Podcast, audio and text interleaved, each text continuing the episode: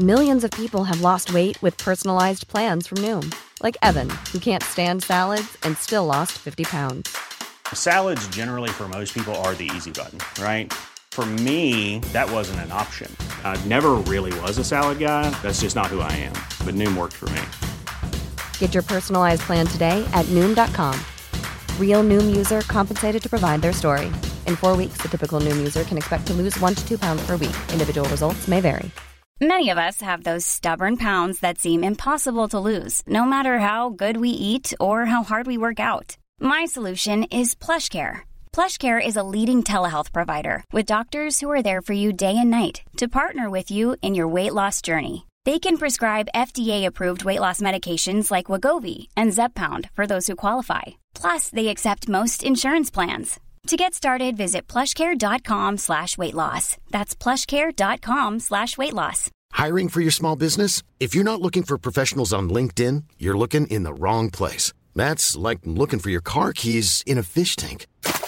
LinkedIn helps you hire professionals you can't find anywhere else, even those who aren't actively searching for a new job but might be open to the perfect role. In a given month, over 70% of LinkedIn users don't even visit other leading job sites. So start looking in the right place. With LinkedIn, you can hire professionals like a professional. Post your free job on linkedin.com slash people today.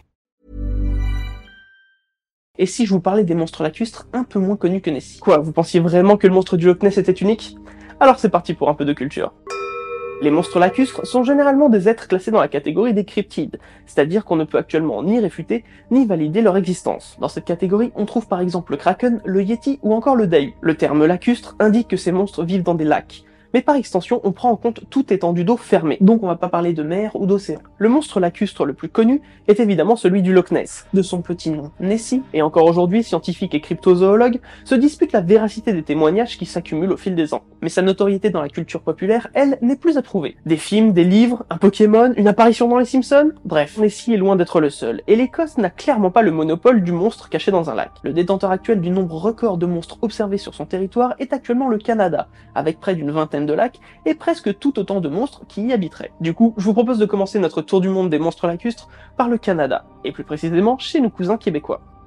Mamfrey, dans le lac Magog au Québec, vivrait une créature qui s'apparenterait à un serpent géant aquatique. Le premier témoignage écrit sur cette créature remonte à 1816 et relate comment huit personnes l'ont aperçu. Cependant, les Algonquins, un peuple amérindien natif de cet endroit, auraient également une légende sur ce lac, puisqu'on dit qu'ils refusaient d'aller s'y baigner de peur d'être dévorés par un serpent géant. Après 1816, de nombreux articles de journaux parlent de l'apparition d'un monstre géant dans le lac. En 1986 est même créée la SIDLM, la Société internationale de dracontologie, du lac Manfred Magog. Elle y conserve des centaines de témoignages sur Manfred, sachant qu'une quarantaine de documents existaient déjà avant la création de la société. L'année suivante, l'État du Vermont aux États-Unis, à qui appartient la partie sud du lac, fait passer une loi pour la protection de Manfred. La même demande a été faite auprès des autorités du Québec, mais sans réponse. La profondeur maximale du lac est de 107 mètres, et au-dessus de ce point le plus profond s'élève le mont Head. Du coup, beaucoup pensent que le monstre vit à cet endroit, dans une caverne sous la montagne. Mais vous imaginez bien que de nombreuses expéditions ont déjà été effectuées. À l'heure actuelle, aucune d'entre elles n'a ramené de preuves scientifiques valides de la présence de Manfred. De plus, le premier témoignage aurait été raconté à Ralph Merry,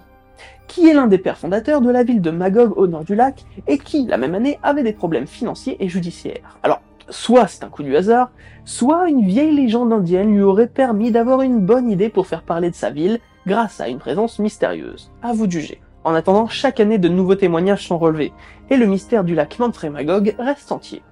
Nahuelito. On part de l'autre côté de l'équateur, direction l'Argentine. Là-bas se trouve le lac Nahuelapi, qui est réputé pour sa profondeur maximale de 464 mètres. Le lac Nahuelapi est d'ailleurs connu sous l'autre nom de lac du Plésiosaure. Encore une fois, les Amérindiens natifs de cette région aurait une légende sur un monstre qui protégerait le lac. C'est d'ailleurs en 1817 que la légende se fait connaître, après que deux chasseurs aient rassemblé les témoignages des natifs de la région. Mais c'est 80 années plus tard qu'un fermier affirme à son tour avoir vu un monstre à long cou sortir du lac, et c'est à partir de ce moment-là que les témoignages n'ont pas arrêté d'affluer jusqu'à nos jours. En 1922, le directeur du zoo de Buenos Aires décida de partir à la recherche du monstre pour le capturer vivant.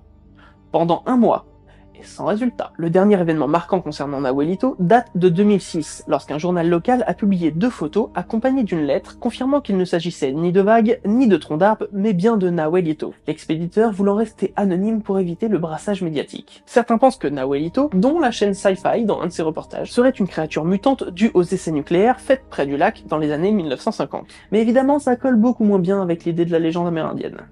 C'est le genre, c'est le genre sort, c'est le genre sort, oh, Selma.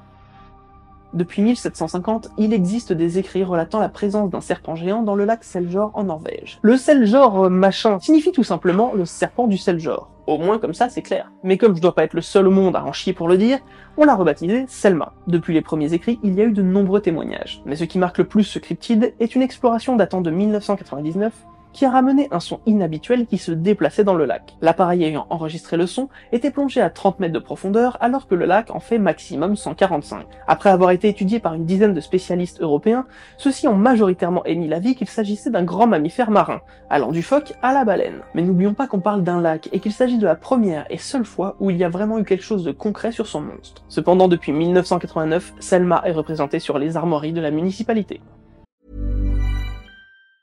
There's never been a faster or easier way to start your weight loss journey than with PlushCare.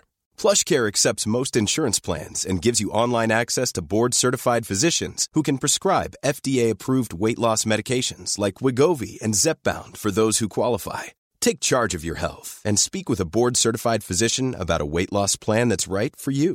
Get started today at plushcare.com slash weight loss. That's plushcare.com slash weight loss. plushcare.com slash weight loss. Hiring for your small business? If you're not looking for professionals on LinkedIn, you're looking in the wrong place. That's like looking for your car keys in a fish tank.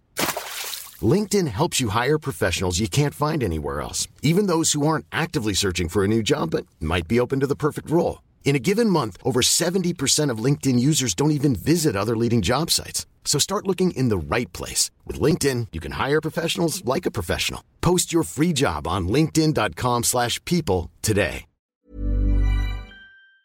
Ici, direction Japon, et plus précisément l'île de Kyushu. Là-bas se trouve le lac Ikeda, qui abriterait un monstre du nom de Ishi. Apparemment, son nom viendrait du mélange entre le I de Ikeda et le nom Nessie. Le premier témoignage de sa présence daterait du milieu du XXe siècle. Mais c'est en 1978 que la plus grande observation a eu lieu, et ce par une famille dont 20 membres étaient présents ce jour-là. Le père de famille affirme qu'il aurait déjà vu cette créature dans son enfance, et une autre fois en début d'année. Tous les membres de la famille affirment avoir vu pendant au moins 4 minutes deux grandes bosses d'au moins 5 mètres se déplacer rapidement à la surface de l'eau. À la fin de cette même année, un homme affirme avoir réussi à le prendre en photo après avoir aperçu un tourbillon se déplacer dans le lac. Cette photo représenterait deux bosses sortant de l'eau. En 1991, c'est une vidéo du monstre prise par une autre famille qui est diffusée à la télé. On y observe une bête d'une dizaine de mètres. Mais le lac Ikeda n'est pas seulement connu pour Ishi, mais également pour sa forte concentration en anguilles de Malaisie, qui peuvent mesurer jusqu'à 2 mètres. Alors certains pensent qu'il s'agit de mouvements de groupe, créant ainsi l'illusion d'une bête entre 5 et 10 mètres. Mais dans ce cas, comment avoir pu observer des bosses? Même s'il s'agit de mouvements de groupe, on devrait plutôt y voir un aplat, sauf si évidemment la présence d'un monstre comme Nessie fait trop fantasmer pour rater l'occasion. Que le monstre soit présent ou non, ce qu'on aime dans la culture japonaise, c'est ses histoires, ses légendes, et plus que tout, ses mangas, et bien sûr, Ishi a le droit à sa petite légende. On dit que Ishi était une jument blanche qui habitait près du lac avec son poulain. Un jour, un samouraï aurait volé son enfant, et de désespoir, elle se serait jetée dans le lac. Mais sa tristesse et sa rage envers l'homme étaient trop fortes. Ses sentiments l'ont transformée en bête hideuse et bossue, lui procurant cependant une longue vie pour chercher son poulain. Alors oui, c'est super triste. Mais qu'est-ce que c'est classe Le Mokole Bembe. Le prochain monstre lacustre semble habiter le lac Télé en République du Congo. Il a cependant la particularité d'avoir été observé dans les courants d'eau proches, comme la rivière Ngoko, ou Bangui, ou encore le fleuve Congo. Le nom Mokole Mbembe serait d'origine pygmée et signifierait celui qui peut arrêter le flot de la rivière. Là, comme ça, on imagine déjà pas trop mal une grosse bébête. Le premier récit d'exploration, datant de 1766, relate déjà la présence d'empreintes gigantesques jamais vues par les colons. Il faudra cependant attendre 1913 avant qu'un homme décide de compiler dans son journal tout ce que les locaux savent de ce monstre. Il serait de couleur gris-brun, aussi grand qu'un éléphant, attaquerait les pirogues en tuant tous ses passagers lorsqu'il s'approche de trop près, se cacherait dans les cavernes aquatiques et serait herbivore. Les locaux ont même été capables de montrer quelle était sa plante préférée. Cependant, depuis les années 1980, on observe une baisse importante du nombre de témoignages. Et selon les autochtones, cela serait dû à l'activité humaine. Et là on parle évidemment de déforestation et de braconnage. Beaucoup pensent qu'il ne s'agit là que d'une légende pygmée, mais d'autres pensent qu'il s'agit d'un mammifère encore inconnu. Certaines personnes sont convaincues qu'il s'agit plutôt d'une espèce se rapprochant du plésiosaure. Ces créatures vivraient sur le même modèle que les varans du Komodo, c'est-à-dire qu'il leur suffit de quelques rares individus pour assurer leur survie. Mais ça, impossible à prouver pour l'instant. Le Bunyip, pour finir ce petit tour du monde des monstres lacustres, on va parler d'une créature qui ne ressemble ni à un plésiosaure, ni à un serpent géant. Il ne se trouverait pas à un endroit particulier, mais dans tout l'est et le sud de l'Australie. On l'aurait observé dans le lac Modware, dans la rivière Barwon, ou encore dans les marais Tuckerbill pour ne citer que. Quand les premiers colons ont débarqué, les locaux parlaient déjà de cette bête, même si d'après certains écrits du 19e siècle, ils n'arrivaient pas à la décrire tellement elle leur faisait peur. Cependant, le fait qu'il soit nocturne, qu'il mange de la chair humaine, apparemment surtout les femmes et les enfants, et que son cri soit terrifiant est un point commun entre toutes les histoires. Certaines d'entre elles parlent même d'un cri capable de pousser les humains à se jeter à l'eau. Le premier témoignage d'un colon sur le Bunyip daterait de 1801 décrivant seulement des cris terrifiants sortant des roseaux le long de la rivière Swan. Après, il ne faut pas oublier que la faune et la flore australienne étaient majoritairement inconnues aux colons. Il faudra attendre 1845 pour que les journaux s'emparent de l'histoire, après que des ossements aient été retrouvés et présentés aux locaux qui ont confirmé qu'il s'agissait bien de ceux d'un bunyip. Cet article eut un tel succès qu'il fut propagé par les autres journaux australiens. Après quoi, de nombreux témoignages ont pullulé. Le vrai problème reste le nombre impressionnant de différences dans les descriptions. Parfois une tête de kangourou, parfois une tête de phoque, des fois grand, des fois petit, parfois à plumes, parfois poilu, de couleur noire, grise, brune ou encore blanche, bref, personne ne sait à quoi il ressemble. Cependant, certains points reviennent régulièrement. Une tête plutôt ronde, des nageoires, une fourrure noire et ce fameux cri. Beaucoup pensent qu'il s'agirait de phoques, très présents sur les côtes australiennes, qui seraient capables de remonter le cours des rivières, impressionnant ainsi ceux qui n'ont pas l'habitude d'en voir. Ce qui semble aujourd'hui être quand même l'hypothèse la plus crédible. D'autres pensent qu'il s'agit plutôt d'un animal ayant disparu, mais dont la présence est restée ancrée de génération en génération parmi le peuple aborigène. Certains cryptozoologues parlent plutôt d'un marsupial aquatique préhistorique qui n'aurait pas encore été découvert. Mais malheureusement, même chez les cryptozoologues, le mythe d'un esprit aquatique reste le plus défendu. Voilà, c'est tout pour aujourd'hui. Il ne faut pas oublier que malgré tous ces monstres et tous ces témoignages, il y a de nombreuses questions qui se posent sur leur existence. En plus de ça, il faut savoir distinguer les faux témoignages et les canulars qui sont hyper réguliers. Mais gardons l'esprit ouvert, on sait qu'il nous reste un tas de choses à découvrir sur notre planète. Et évidemment, je vous dis à très vite pour un nouveau moment de culture.